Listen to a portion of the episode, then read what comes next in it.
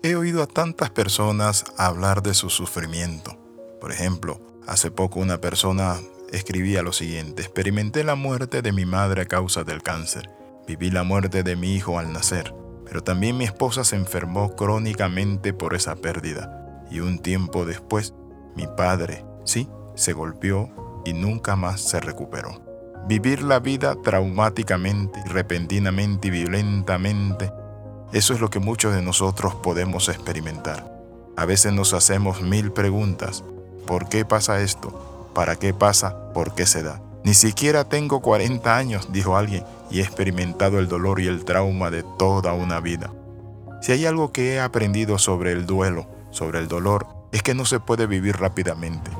Los sentimientos, las emociones no se pueden contener al menos durante mucho tiempo.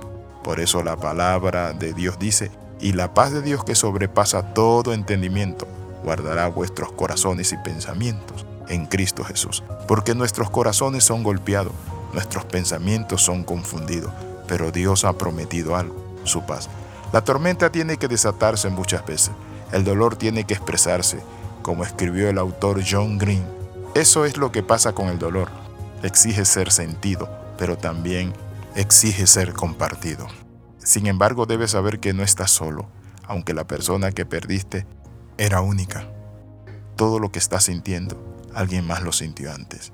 La Biblia dice que él fue angustiado en toda angustia de ello y lo libró el ángel de su faz. A Dios le interesa lo que te pasa, lo que estás viviendo en estos momentos, aunque muchas veces escuche voces extrañas que te dicen dónde está Dios, por qué te dejó. Estos mismos sentimientos tuvo Jesús en la cruz del Calvario cuando la gente meneaba la cabeza y decía, encomendó su vida al Creador, que le libre Él. Y Jesús pudo decir, Padre, ¿por qué me has abandonado?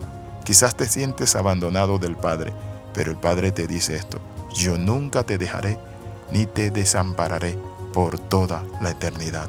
También el profeta Jeremías dijo lo siguiente, hace mucho tiempo se mostró Jehová a mí y me dijo, con amor eterno te he amado, por lo cual te prolongué mi misericordia. Para minimizar tu dolor, no hay nada más grande que llegar al trono de la gracia y entregarlo. Orar a nuestro Padre Celestial y entender que Él es un Dios de bondad, que Él le interesa lo que tú pasas y que por dura que sea la situación, tú debes ser prisionero de esperanza, saber que tarde o temprano vas a salir de esa prueba y que vas a levantar tus manos al cielo y vas a celebrar una gran victoria. Hoy vamos a compartirte esto que dice la Biblia en el libro de lamentaciones.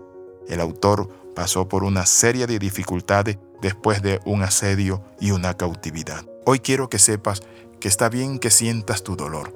Es normal y de esperar que te sientas abrumado. Tienes permiso para llorar, puedes gritar, puedes inclusive decirle a Dios, Dios, ¿por qué me has abandonado?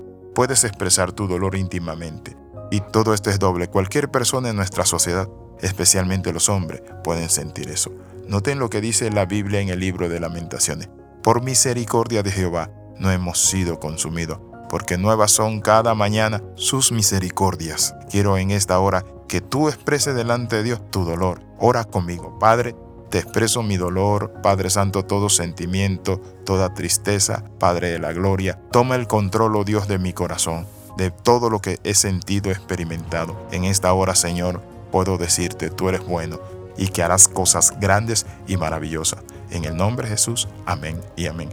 Escriba al más 502 42 45 60 89. Le saluda el capellán internacional Alexis Ramos. Nos vemos en el próximo devocional. Y recuerde las 13, comenta, comparte y crece con nosotros.